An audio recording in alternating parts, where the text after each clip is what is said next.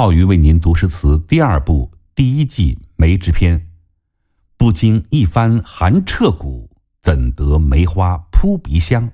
第五篇黄聂，上堂开示颂阅读与赏析。上堂开示颂是唐代著名僧人黄聂禅师所作的一首五体诗。该诗用梅花顶峰冒雪开放，发出芳香。比喻经过艰苦摸索、禅机顿悟的境地，从而表达了诗人劝诫世人为人做事应该有梅花这般品性的思想。我先把这首诗为您朗读一遍：陈劳窘脱事非常，紧把绳头做一场，不经一番寒彻骨。怎得梅花扑鼻香？这首七言律诗出自《全唐诗》，借梅花傲雪迎霜、凌寒独放的性格，勉励人们克服困难、立志成就事业。关于梅花，宋范成大《梅谱》前序说：“梅，天下之尤物，无问至于闲不消。”莫敢有异议。尤物这里指特别珍异的花卉，也就是说，梅是一种品质高出群芳的圣洁之物。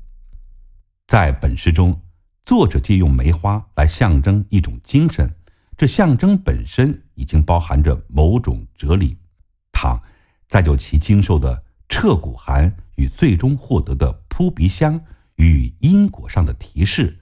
则作为玉体的梅花，更寄予着另一层深刻的道理。作者是佛门禅宗的一代高僧，他借此诗业表达对坚持修行得成果的决心，说出了人们对待一切困难所应采取的正确态度。这也是这两句诗极为有名，屡屡被人引用。从禅宗师业成为世俗名言的主要原因。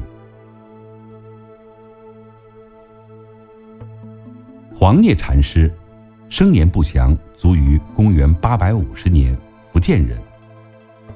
又于黄聂山出家，因人启发，参谒百丈禅师而悟道。唐玄宗大中年间，宰相裴休收集其语录，编成。黄聂山断际禅师传法心要，黄聂断际禅师万灵录各一卷传于世。黄聂的禅学思想主要是继承马祖道一即心即佛的思想，而力倡心即是佛。裴修曾有诗赠也：“自从大师传心印，额有圆珠七尺深。”挂兮十年弃蜀水，扶悲今日度张宾。一千龙象随高步，万里香华结圣音。你欲师师为弟子，不知将法复何人？黄聂回复裴修道：“心如大海无边际，口吐红莲养病身。”自有一双无事手，不曾指一等闲人。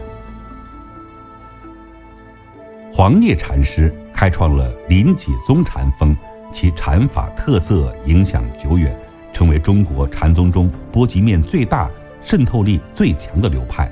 在日本，黄聂禅宗多次在万福寺举行会议，并成立中日临济黄聂协会。为当今中日两国人民的友谊架起了一座桥梁。